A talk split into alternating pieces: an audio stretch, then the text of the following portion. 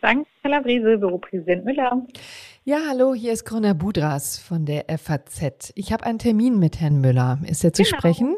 Genau, ich verbinde Sie einmal. Moment.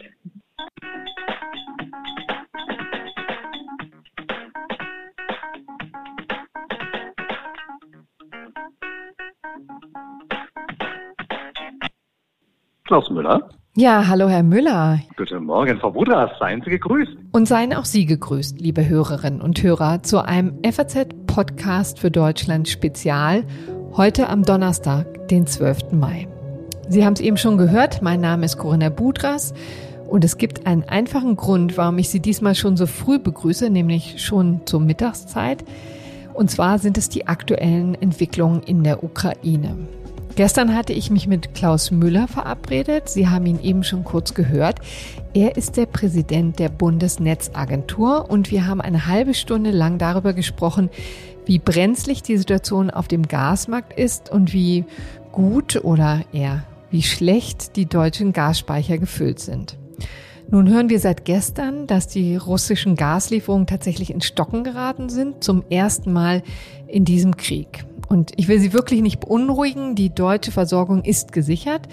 Das beteuert sowohl die Bundesregierung als auch Klaus Müller selbst. Aber trotzdem dachten wir uns, sollen wir sie nicht zu lange auf die Folter spannen. Denn genauso klar ist auch, bei der Frage, wie wir die Versorgung sicherstellen, dürfen wir uns nicht zurücklehnen. Jeder Tag zählt. Deshalb wollen wir mal hören, was der Präsident der Bundesnetzagentur zu sagen hat. Los geht's. Lieber Herr Müller, wir haben uns im vergangenen Oktober zum letzten Mal hier im FAZ Podcast für Deutschland gesprochen. Gleiches Thema, völlig andere Funktion. Damals habe ich Sie als obersten deutschen Verbraucherschützer vorgestellt, denn das waren Sie ja vor ein paar Monaten noch. Um ganz genau zu sein, waren Sie der Vorstand des Verbraucherzentrale Bundesverbandes. So, und jetzt sind Sie Präsident der Bundesnetzagentur und damit der Herr über das deutsche Gasnetz. Und Sie sind im Zweifel auch derjenige, der im Notfall den Gashahn abdrehen muss, zumindest für einige. Ich möchte mit ihm mal genauso anfangen wie vor einem halben Jahr, Herr Müller. Wie beunruhigt sind Sie auf einer Skala von eins bis zehn angesichts der derzeitigen Situation auf dem Energiemarkt, diesmal als Präsident der Bundesnetzagentur? Ja, erstmal vielen Dank ähm, für die erneute Möglichkeit, mit Ihnen ins Gespräch zu kommen. Das ist in der neuen Funktion etwas schwieriger zu sagen, weil natürlich jede Aussage vielleicht zumindest in dieser Zeit äh, eines Behördenleiters auf die Goldwaage gelegt wird. Darum glaube ich, würde jetzt eine genaue Zahl oder Ziffer dem schlicht nicht gerecht werden. Einerseits bin ich ähm, beruhigt, weil ich jetzt seit viereinhalb Wochen eine Tendenz sehe, dass die Gasspeicher in Deutschland befüllt werden. An dem Morgen, wo wir jetzt miteinander sprechen, sind wir bei fast 39 Prozent. Das ist deutlich besser als in manchen Vorjahren. Aber es ist zum Beispiel signifikant weniger, als es die polnische Regierung in den Speichern unseres Nachbarlandes hatten. Die sind bei knapp unter 90 Prozent inzwischen. Das heißt, wo ist der Maßstab für beruhigt sein oder unberuhigt sein? Ich sehe, dass die Bundesregierung ganz viele wichtige Gesetze, Gasspeichergesetz ist schon durch, das Energiesicherungsgesetz ist in den Beratungen, das LNG-Beschleunigungsgesetz wird jetzt auf den Weg gebracht. Also es werden ganz viele regulatorische Maßnahmen ergriffen. Aber wenn ich die Briefe aus der Industrie als Grundlage für meinen Gemütszustand nehme, dann bin ich zutiefst beunruhigt, weil ich die Sorgen von Betriebsräten, von Mitarbeitern, von Unternehmen, von ähm, Politikern mitkriege, die sich ernsthafte Sorgen machen. Und das ist nicht von der Hand zu weisen. Die Sorgen sind real und gut begründet. Also da müssen wir jetzt eine ganze Menge auseinanderdröseln. Da ist schon wieder in der ersten Antwort so viel dabei. Sie haben damals, um das vielleicht nochmal aufzulösen, der Situation eine 3 gegeben. Ich nehme an, da liegen wir aber klar drüber im Moment. Ne? Vielleicht kann ich Sie dazu noch bringen. Gar keine Frage, weil sich natürlich seit letzten Herbst etwas dramatisch verändert mhm. hat. Also ich, ich kenne niemanden, der guten Gewissens sich hinstellen kann und sagen kann, das, was seit dem 26. Februar als russischer Angriffskrieg passiert, hat sie oder er vorhergesehen. Mhm. Es gab warnende Stimmen, bei den einen mehr oder bei den anderen weniger, aber die Situation hat sich deutlich verändert. Die Abhängigkeit Deutschlands von fossilen Energieträgern, vor allem von russischem Gas, ist so offensichtlich geworden, die Prioritätensetzung für die Versorgungssicherheit hat sich nicht nur, aber gerade auch bei der Bundesnetzagentur dramatisch nach vorne geschoben. Eine drei würde ich zurzeit nicht mehr geben. Beginnen wir jetzt mal quasi bei den Verbrauchern. Sie werden ja nicht müde zu betonen, die zu mehr Einsparung zu drängen, zu bitten. Ähm, warum sollten wir beunruhigt sein? Vielleicht beginnen wir mal da. Der Winter ist doch vorüber, die Sonne scheint, wir haben die ersten Sonnenstrahlen. Das heißt, ist denn so viel Einsparung überhaupt noch nötig? Jetzt haben Sie genau das richtige Problem benannt. Alle Menschen denken zurzeit über das nächste Familienfest, den nächsten Sommerausflug nach und das ist ja auch total gut so. Und man darf ja auch nicht vergessen, wir haben gut zweieinhalb Jahre Corona-Pandemie hinter uns. Viele, viele Menschen wollen jetzt gerne auch mal an was Schönes denken, Freunde wieder treffen, Familie und so weiter. Auf der anderen Seite steht die harte Zahl 38,8 Prozent mhm. Speicherbefüllung. Und das ist nicht gut, das oder nicht gut genug, sagen wir mal so. Wir wissen nicht, wie Putin oder aber auch die Europäische Kommission auf weitere schreckliche Ereignisse in der Ukraine, Menschenrechtsverletzungen reagieren wird. Wir haben schon ein Kohleembargo, wir diskutieren aktuell ein Ölembargo. Und immer wieder steht im Raum, dass auch Russland sich entscheiden mhm. könnte, Gaslieferungen zu reduzieren oder sogar abzuschalten. Und das kann auch sehr schnell gehen, ne? Das kann von heute auf morgen passieren, oder? Wenn wir schnell als 24 bis 36 Stunden definieren, dann ja. Mhm. Und jetzt kommt es sehr, sehr stark darauf an, zu welchem Zeitpunkt trifft uns das. Trifft uns das, wenn die Speicher deutlich voller wären? Wären wir entspannter? Das sind sie noch nicht. Träfe uns das, wenn es der Bundesregierung gelingt, was eine Herkulesaufgabe wäre, LNG-Terminals, genauer genommen schwimmende FSIU-Terminals, schon in diesem Winter an die deutsche Nordseeküste anzubauen und uns es regulatorisch anzuschließen, dann wäre das ein Schritt beruhigender, als wenn das noch nicht der Fall wäre. Also es gibt ganz viele Unbekannte. Fakt ist, nicht im Sommer, aber spätestens im Herbst sind wir wieder auf mehr mhm. Gas angewiesen. Meine Großmutter hat immer gesagt, spare in der Zeit, dann hast du in der Not. Das betrifft zurzeit jeden Kubikmeter Gas. Genau, also das ist jetzt die Message, die Sie auch an die Verbraucher ja. äh, tragen, dass wir jetzt sparen müssen, weil im Herbst äh, müssen wir die Gashähne wieder aufdrehen und dann muss auch was drin sein. Sie haben jetzt 39 Prozent genannt. Das ist der Füllstand der deutschen Speicher. Sie haben eben auf Polen verwiesen. Wieso sind denn die bei über 90? Weil die polnische Regierung äh, offensichtlich sich seit Monaten auf eine Unabhängigkeit von russischem Gas vorbereitet hat weil Polen ein LNG-Terminal hat, weil sie sich mit den litauischen Nachbarn kurz geschlossen haben. Perspektivisch, das greift ab Herbst, haben sie sich eine Pipeline aus Norwegen gesichert. Polen hat viel, viel früher als Deutschland äh, Vorsorge organisiert um eben unabhängig zu werden. Das hat sicherlich nochmal was auch mit der polnisch-russischen Geschichte und Beziehung zu tun. Aber sie waren deutlich vorsorgender als mhm. Deutschland und darum sind sie jetzt in einer komfortableren Situation. Sie verbrauchen auch weniger Gas als Deutschland. Auch das ist ein Teil der Wahrheit. Das heißt, da müssen wir noch kräftig nacharbeiten. Ne? Und wer sollte das tun? Die Bundesregierung oder auch die Verbraucher? Ähm, ähm, sowohl als auch. Und ich nehme die Industrie gleich mit hm. hinein. Und jeder von denen hat eine unterschiedliche Hausaufgabe. Die Bundesregierung hat die wichtigste Hausaufgabe gemacht. Sie hat ein Gasspeichergesetz auf den Weg gebracht, inzwischen verabschiedet und äh, in Kraft getreten. Das heißt, wir haben jetzt die Möglichkeit, genauer genommen die Gasspeicherbetreiber und wenn sie das nicht tun, äh, der Trading Hub Europe mit Unterstützung dann der Bundesregierung, Gasspeicher zu befüllen. Das ist eine gesetzliche Verpflichtung, die es jetzt gibt.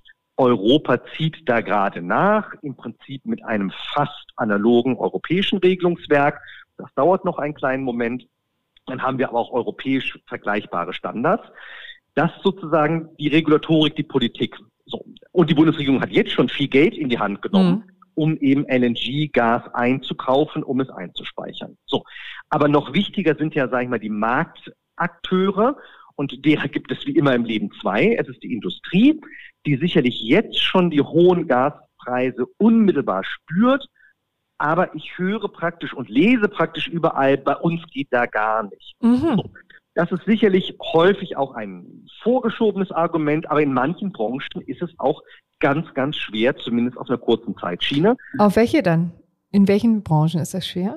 Definitiv in den Branchen, die Gas als Rohstoff brauchen, also mhm. Nicht als Energieträger, sondern als Grundlage, um weitere Güter herzustellen. Und dann sehen wir natürlich die Branchen, exemplarisch ist das sicherlich Glaskeramik, Chemie, manche, aber auch im Arzneimittelbereich, die eine hohe Prozess, eine hohe kontinuierliche Prozesswärme brauchen. Hm. Also nicht wie bei mir zu Hause, ich stelle mal abends oder tagsüber die Heizung hoch und dann nachts wieder runter. Das funktioniert in der Industrie so nicht. So, trotzdem, auch die Industrie ist gefragt, einzusparen und einzuspeichern. Und ja, und gerade mit 16 Jahren Verbraucherschutzvergangenheit im Rücken sage ich, Pi mal Daumen, so die damalige Erkenntnis, die Hälfte der Gasthermen in Deutschland in den privaten Haushalten ist nicht optimal eingestellt. Mhm. Das heißt, die Menschen verbrauchen unnötig Gas, CO2, Geld. Und auch wenn die Gaspreise noch nicht in aller Härte bei den Haushalten angekommen sind, das wird in den nächsten Monaten der Fall sein. Das heißt, es gibt auch hier einen hohen Anreiz, was zu tun. Der hydraulische Abgleich wäre möglich, mhm. Einsparmaßnahmen und, und, und. Das brauchen wir. Und Sie hören bei mir eine gewisse Dringlichkeit, weil mein Blick ist eben auf Speicherstände. Ja, und das Interessante ist, Sie haben jetzt Ihre Funktion als Verbraucherschützer schon erwähnt. Also letztendlich, Sie haben es ja auch schon in anderen Interviews gesagt, die Frage muss jeden Tag geduscht werden? Müssen wir so viel heizen, wie wir geheizt haben im Winter? Aber ich höre jetzt heraus, das reicht auch nicht mehr, ne? Also auf die Dusche morgens zu verzichten, sondern wir müssen jetzt tatsächlich auch die einzelnen Heizungen, hydraulischer Abgleich ist übrigens eine Prozedur, die nicht ganz einfach ist, ja, die die Hilfe von Energieberater und von Heizungsmonteuren bedarf. Versuchen Sie jetzt mal einen Heizungssanitär-Menschen zu bekommen. Das ist alles äh, schwierig, ne? Also wir brauchen mehr als einfach nur ein bisschen weniger duschen. Also ich habe gemerkt, als ich in einem anderen Interview genau über Duschen oder auch ähm, andere private Vergnügen gesprochen haben, dass das sofort Gegenreaktionen auslöst mhm. und von der eigentlichen Debatte ablenkt. Darum versuche ich in aller Ruhe und Gelassenheit zu sagen, niemand will den Menschen irgendwie was vermiesen. Aber es geht faktisch darum, dass Deutschland mindestens im Jahr 22 und womöglich auch in 23, Robert Habeck spricht immer vom Sommer 24, wo wir unabhängig wären vom russischen Gas, dass wir in eine Gasnotlagesituation reinkommen können. Mhm. Und spätestens in einer Gasnotlagesituation geht es um die Abwägung, Dinge, an die wir uns gewöhnt haben und die auch wunderschön und wunderbar sind, versus wir schalten Unternehmen ab, vernichten damit industrielle Kapazitäten, gefährden Arbeitsplätze und gefährden auch die Produktion von Gütern, die wir im Lebensmittel, im Arzneimittel, aber auch in, in anderen wichtigen Bereichen brauchen. Und in dieser harten Abwägungssituation, in einer Gasnotlage, bevor wir Industriebetriebe abschalten müssen, da glaube ich, kann hm. jeder und jeder für sich nochmal innehalten und fragen, sind meine Lebensgewohnheiten, an die ich mich gewöhnt habe und die wunderschön sind, sind die noch zu verantworten? Ich sehe keine Möglichkeiten und niemanden, der hingeht und sagt, ich kontrolliere jetzt irgendwelche Heizkörper in irgendwelchen Wohnzimmern. Mhm. Das haben wir in der Corona-Zeit mit Abstandsregelungen im privaten Bereich ja auch nicht getan.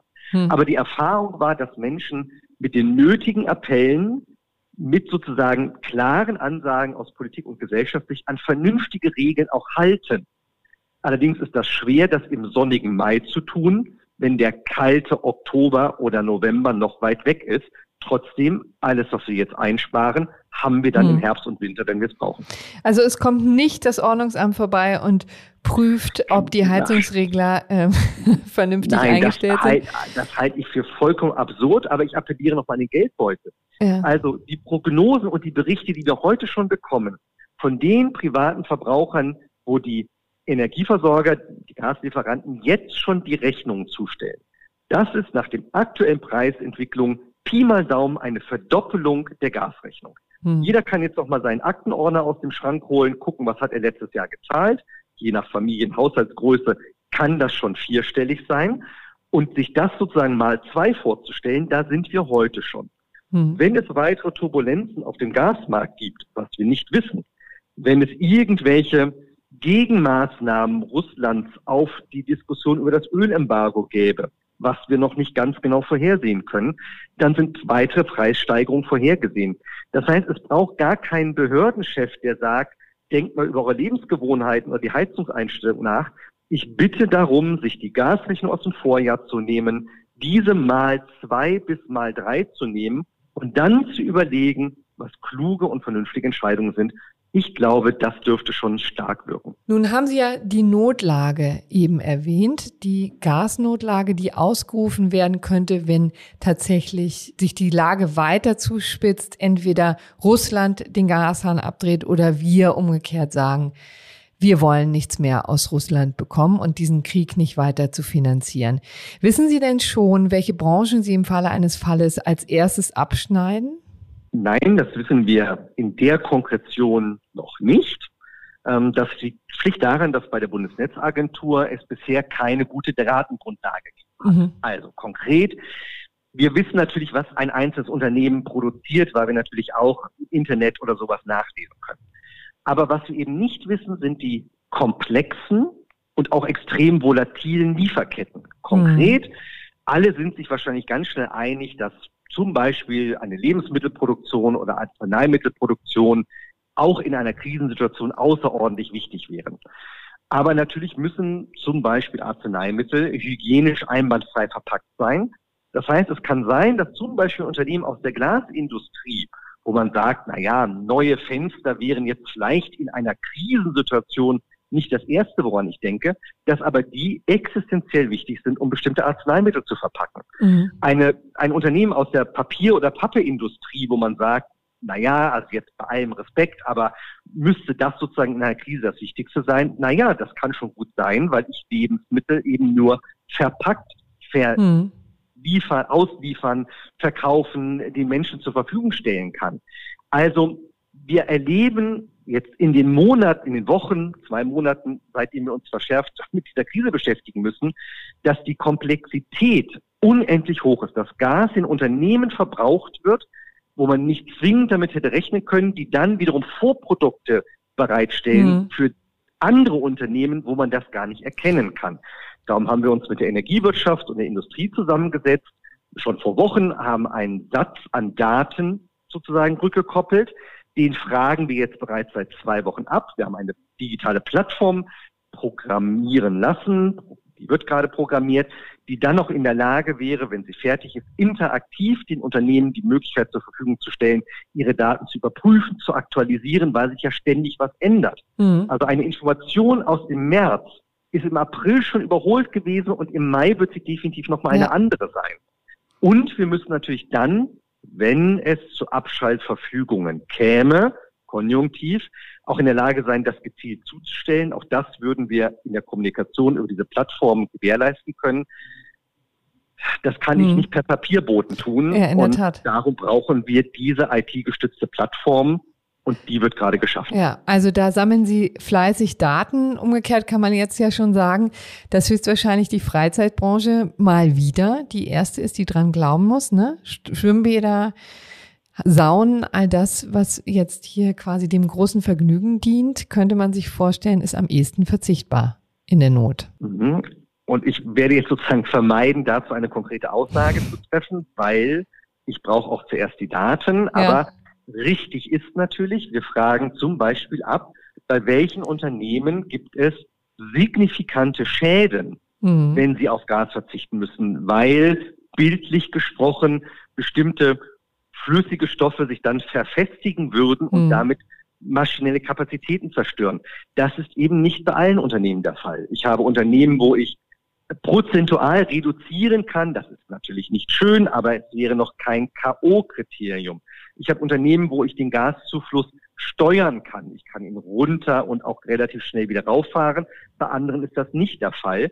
Und ja, nochmal, wenn es hart auf hart kommt, wenn wir nicht genug eingespeichert haben, wenn es bis dahin nicht genug LNG-Kapazitäten, Flüssiggaskapazitäten etc. gibt, wenn wir nicht genug von unseren Nachbarn bekommen im Rahmen einer europäischen Solidaritätsvereinbarung, äh, dann müsste die Bundesregierung die Gasnotlage ausrufen und dann müsste die Bundesnetzagentur genau diese Entscheidung hm. treffen. Herr Müller, Sie haben ja nicht nur ein neues Amt, sondern quasi zum Amtsantritt auch einen eigenen Gasspeicher bekommen. Quasi. Sie sind jetzt Treuhänder von Gazprom Germania, weil wir zu Beginn des Krieges festgestellt haben, dass der russische Gasstaatskonzern seine Speicher in Deutschland nicht füllt. Und damit wurde Gazprom zwar nicht enteignet, aber Sie haben als Treuhänder erhebliche Durchgriffsmöglichkeiten. Wie muss man sich Ihre Arbeit als ein solcher Treuhänder denn vorstellen? Also das, was Sie gerade gehört haben, war ein gequältes Lachen, nur nochmal, um das richtig einzuordnen. Ähm, in der Tat, die Bundesregierung hat die äh, Eigentumsverhältnisse von Gazprom Germania intensiv im Blick gehabt und als hier eine Entwicklung drohte, die nicht gut gewesen wäre ähm, für die Versorgungssicherheit, mhm. hat sie auf Grundlage des Außenwirtschaftsgesetzes eingegriffen. Da wären wir nämlich jetzt schon da, wo wir eben gerade äh, drüber gesprochen haben, ne? bei der Gasnotlage wahrscheinlich. Denn Gazprom Germania mhm. hat ein, ein Fünftel der Gasspeicher in Deutschland unter seiner Fittiche. Stimmt das so? Ungefähr. Und sie sind auch relevant für die Frage der Gasimporte und über diverse Töchter für Stadtwerke, Industriebetriebe. Ja, Gazprom Germania ist ein relevanter Konzern für die deutsche Gasversorgung. Ich mag nicht spekulieren, was gewesen wäre, wenn. Die Bundesregierung hat eingegriffen. Ich glaube, das war gut so. Ähm, das hat uns ein wenig unvorbereitet getroffen, weil die hm. Bundesnetzagentur eine Regulierungsbehörde ist. Nichtsdestotrotz haben wir einen Stab gebildet, der das jetzt in sehr, sehr engen Austausch mit einem Generalbevollmächtigten, der sehr, sehr viel Erfahrung im Gasmarkt hat und weitere Unterstützung monitort und begleitet. Und auch da sind wir auf einen Konzern gestoßen, der nicht zwingend einfach und simpel strukturiert ist, um es vorsichtig zu sagen. Und ja, über Tochterfirmen sind vor allem sehr, sehr große, auch der größte Speicher, der Speicher im niedersächsischen Reden, ähm, gehört zu einer Tochter von Gazprom Germania. Und es war nicht nur so, dass Gazprom Export, also der russische Konzern, nichts eingespeichert hat. Wir können sehen, dass wieder der normalen Entwicklung in den letzten Monaten planmäßig, würde ich behaupten, Gas ausgespeichert wurde. Mhm. Das heißt, er entleert wurde. Wir haben ihn zu einem Zeitpunkt übernommen, ähm, in Anführungsstrichen, wo er unter ein Prozent ja. lag. Und wir sind noch dabei, bestimmte vertragliche Konditionen zu klären. Aber schon in der letzten Woche hat Gazprom Germania begonnen, dort wieder Gas einzuspeichern. Das ist, wie gesagt, nicht ganz leicht, rechtlich, finanziell auch nicht trivial. Aber wir haben das umgekehrt und mit dem Gasspeichergesetz ähm, werden wir die Möglichkeiten haben, hier auch noch mehr zu tun. Sie sagen, es ist finanziell nicht ganz trivial. Also das heißt, wir müssen hier ordentlich wahrscheinlich auch Geld in die Hand nehmen, um Gas einzukaufen, dass wir da dann einspeichern können. Verstehe ich das richtig? Wir müssen ganz kurz noch über wir reden, aber faktisch ja. ja. Also, also, wir, die deutsche Bundesregierung beziehungsweise der Staat, denn das sind ja die Steuerzahler wahrscheinlich, die es bezahlen, oder? Ja, um um noch ein bisschen präziser zu beschreiben, letztendlich werden es die Gaskunden sein. Hm. Also das Gasspeichergesetz sieht ja kaskadenförmige Schritte vor. Das heißt, als erstes sind ähm, diejenigen angehalten, dafür zu sorgen, die die äh, Rechte an den Gasspeichern haben. Und in dem Fall haben wir ja auch sozusagen jemand, der das auch will. Aber er muss eben dieses Gas einkaufen und wenn er keine günstigen Verträge hat, auf die er zurückgreifen kann, wird er sich auf dem aktuellen Spotmarkt tummeln und das ist ja für mhm. jeden nachvollziehbar. Die Preise sind signifikant gestiegen. Das muss man zwischenfinanzieren. Da wird man gegebenenfalls gucken müssen, ob es dafür Unterstützung geben kann. Und am Ende wird natürlich dieses Gas, was jetzt mit dem Gaseinspeichergesetz eingelagert wird, verkauft werden. Und dann sind wir natürlich bei den Gaskunden. Hm. Das heißt, am Ende bezahlt es, wenn die Entwicklung wie vorhersehbar verläuft, nicht die deutschen Steuerzahler zahlen, aber natürlich die deutschen Gaskunden. Hm. Und wir wissen alle, das ist in weiten Teilen deckungsgleich. Und der, genau, das ist richtig. Und der Steuerzahler finanziert aber zwischen, wenn ich das richtig verstanden habe, ne? Das muss zurzeit geklärt werden, weil die sogenannten also die, die Margin-Kosten, das heißt die, die Zwischenfinanzierungskosten aufgrund dieses exorbitant gestiegenen Gaspreises mhm. inzwischen viele normale Finanzierungsmodelle schlicht sprengen haben ganz viele Unternehmen in dem Bereich zurzeit eine große Herausforderung und darum gibt es da fortlaufende mhm. Gespräche, um sie zu unterstützen. Um welche Größenordnung geht es denn da? Können Sie eine Hausnummer nennen? Milliarden. Milliarden, okay. Milliarden über die jetzt ähm, nicht auch noch gesprochen wird, wahrscheinlich in der Öffentlichkeit. Das Nee, muss man nicht tun, weil natürlich alle Diskussionen auch immer Auswirkungen auf Preise ja. haben. Ähm, und in dem Moment, wo jemand sagt, juhu, ich gehe hier sozusagen einen Markt offensiv rein, so, man muss es alles nicht an die hm. Wand malen. Darum geschieht das von den Profis, die sich ja seit vielen Jahren auch mit genau solchen Gasgeschäften hm. auskennen. Aber wenn man eben auf die nachvollziehbaren Börsenpreise guckt, und die sind ja transparent und öffentlich, dann sieht man, wo wir beim Gaspreis an den Börsen sind, heute und auch in den nächsten Monaten. Und die sind eben unvergleichbar zu dem, was vor der Krise ja. der Fall war. Wie stark ist denn die Geschäftsführung von Gazprom Germania eigentlich involviert und wie viel übernehmen Sie eigentlich schon an Managementleistung? Die Bundesnetzagentur ist Treuhänderin. Hm. Also das Management übernehmen wir gar nicht. Also dazu hätten wir weder die Kompetenz noch die Erfahrung und eben auch gar kein rechtliches Mandat. Aber Sie Aber sagen doch der Geschäftsführung, was sie zu tun und zu lassen hat, oder? Also mehr zu tun hat als zu lassen. Die, die Geschäftsführung koppelt sich natürlich eng zurück und ähm, wir haben natürlich bestimmte Interessen, die aber als Treuhänderin auch immer im Interesse des Unternehmens sein müssen. Mhm. Gleichzeitig hat die Bundesnetzagentur natürlich einen Auftrag für die Versorgungssicherheit. Und solange das kongruent ineinander greift, ist das sehr gut. Und wir sehen, dass das Management von Gazprom Germania, auch das alte Management, wo es viele Kolleginnen und Kollegen gibt mit russischer Staatsbürgerschaft, dass die ähm, genauso unverständlich und frustriert und mit Abscheu auf das gucken, äh, was zurzeit der russische Staat in der Ukraine macht und die Gazprom Germania die Treue gehalten haben. Dafür muss man ausdrücklich dankbar sein. Mhm. Und die Kollegen in der Geschäftsführung unterstützen wir jetzt mit den Generalbevollmächtigten und eben weiterem Support. Und Sie haben es eben erwähnt, zu Beginn Ihrer Treuhänderschaft war der Speicher gerade mal zu weniger als einem Prozent gefüllt. Ähm, können Sie schon sagen, wie viel, bei welchem Stand wir jetzt sind? Wir sind noch ganz, ganz am Anfang, weil es eben noch einige Rechte gibt, die an dem Speicher gehalten werden. Und das müssen wir sozusagen noch klären. Und dann sozusagen greifen alle Instrumente des Gasspeichergesetzes. Mhm. Wir stehen noch am Anfang. Letztendlich steht Gazprom Germania jetzt ja bis September erstmal unter Treuhänderschaft. Gibt es schon Überlegungen, was über September hinaus passiert? Denn dann wird es ja erst so richtig brenzlig wahrscheinlich. Ne? Wird es verlängert werden oder überlegt man, ob man Gazprom vielleicht in neue Hände gibt? Also ich habe gelernt, brenzlig kann es von Woche zu Woche sein. Also heute, wo wir jetzt miteinander sprechen, ähm, gibt es Meldungen, die jetzt auch in den nächsten Tagen sicherlich breit in Zeitungen und Online-Portalen stehen, ähm, dass es in Luhansk ähm, das erste Mal in diesem Krieg jetzt eine Beeinträchtigung von Gaslieferungen gegeben hat. Ähm, niemand von uns kann das ganz genau vor Ort überprüfen. Ukraine sagt, es gab eine russische Aggression. Mhm. Russland weist das wieder zurück. Aber Fakt ist, auf einer sehr, sehr geringen Menge für jetzt die deutschen Importverhältnisse gibt es das erste Mal eine Einschränkung eben in, in den russischen Gas oder in Pipelines, die durch die Ukraine führen. Damit will ich nur sagen, wann sozusagen der Zeitpunkt für noch höhere Besorgnis ist, das weiß ich nicht. Richtig ist, die Treuhänderschaft ist auf den 30.09. erstmal befristet. Ich lege auch persönlich sehr viel Wert darauf, dass das auch das Ende ist, wo zumindest die Bundesnetzagentur hier hilfreich sein kann, weil wir, wie gesagt, Regulierer sind und nicht hm. sozusagen mhm. die Treuhänderin ähm, für einzelne Konzerne an der Stelle. Im Bundestag wird aktuell das Energiesicherungsgesetz beraten. Ähm, wenn das zum 1. Juni in Kraft treten kann, was die aktuelle Planung ist, ähm, dann kriegt die Bundesregierung dort wesentlich mehr Möglichkeiten, entweder auch nochmal die Funktion der Treuhänderschaft ja bei der Bundesnetzagentur zu präzisieren, also auch Versorgungssicherheit nochmal stärker in den Vordergrund zu rücken, auch über Alternativen nachzudenken. Und ich würde sagen, eins lehrt uns dieser Krieg, es gibt keine Denkverbote.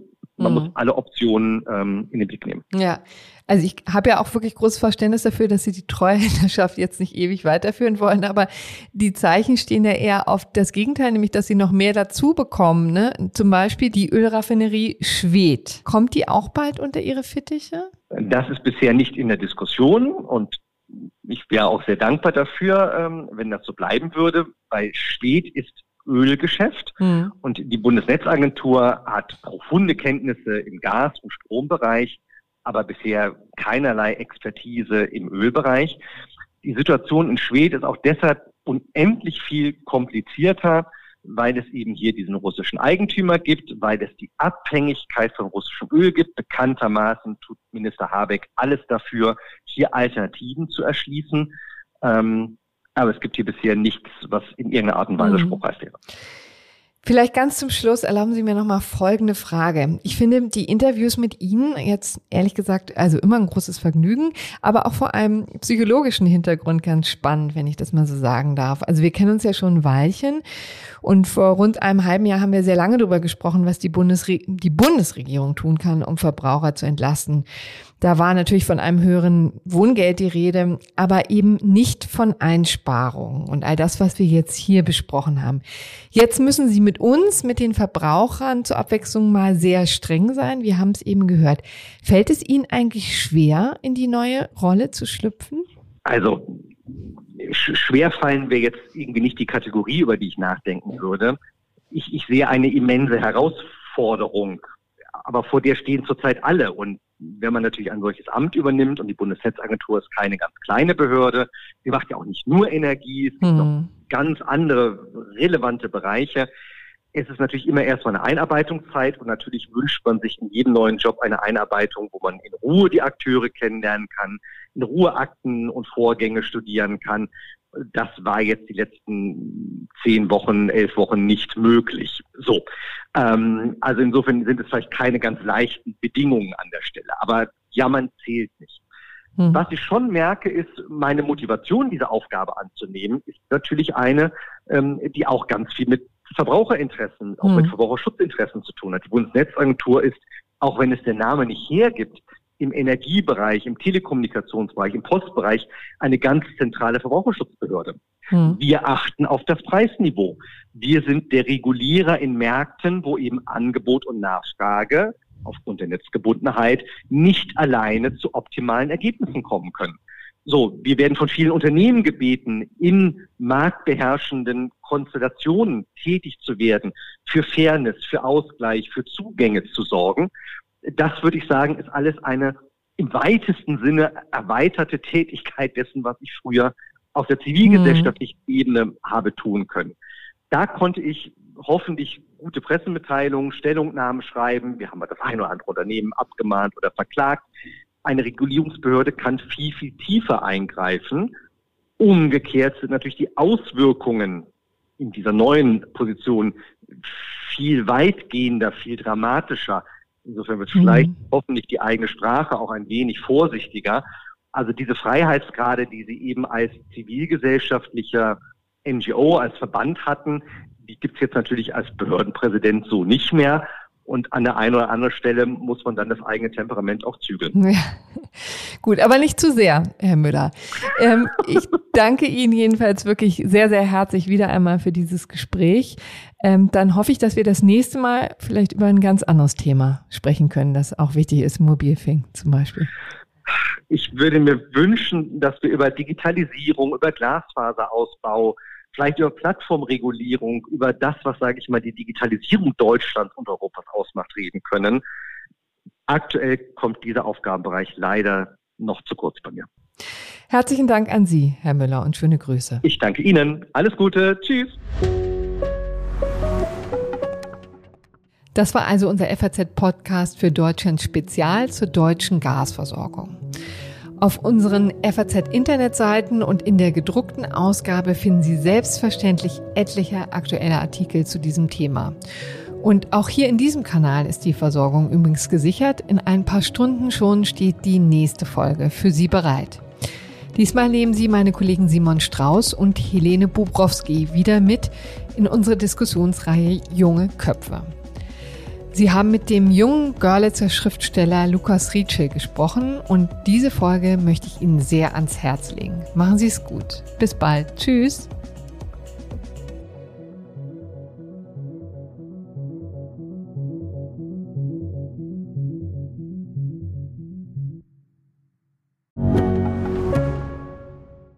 Ich bin Dr. Falk Stierkart und leite ein medizinisches Versorgungszentrum in Erlangen. Der Job als niedergelassener Arzt ist nicht unattraktiv, aber er scheitert oft schon an der Wurzel. Wenn unser Studiensystem nicht darauf ausgelegt ist, genug Ärzte in guter Qualität auszubilden, wie soll die medizinische Versorgung in Mittelfranken dann gedeckt sein? Die besondere Nähe der niedergelassenen Haus- und Fachärzte ist in Gefahr. Was die Gesundheitspolitik jetzt dringend ändern muss, erfahren Sie auf rettetdiepraxen.de. thank you.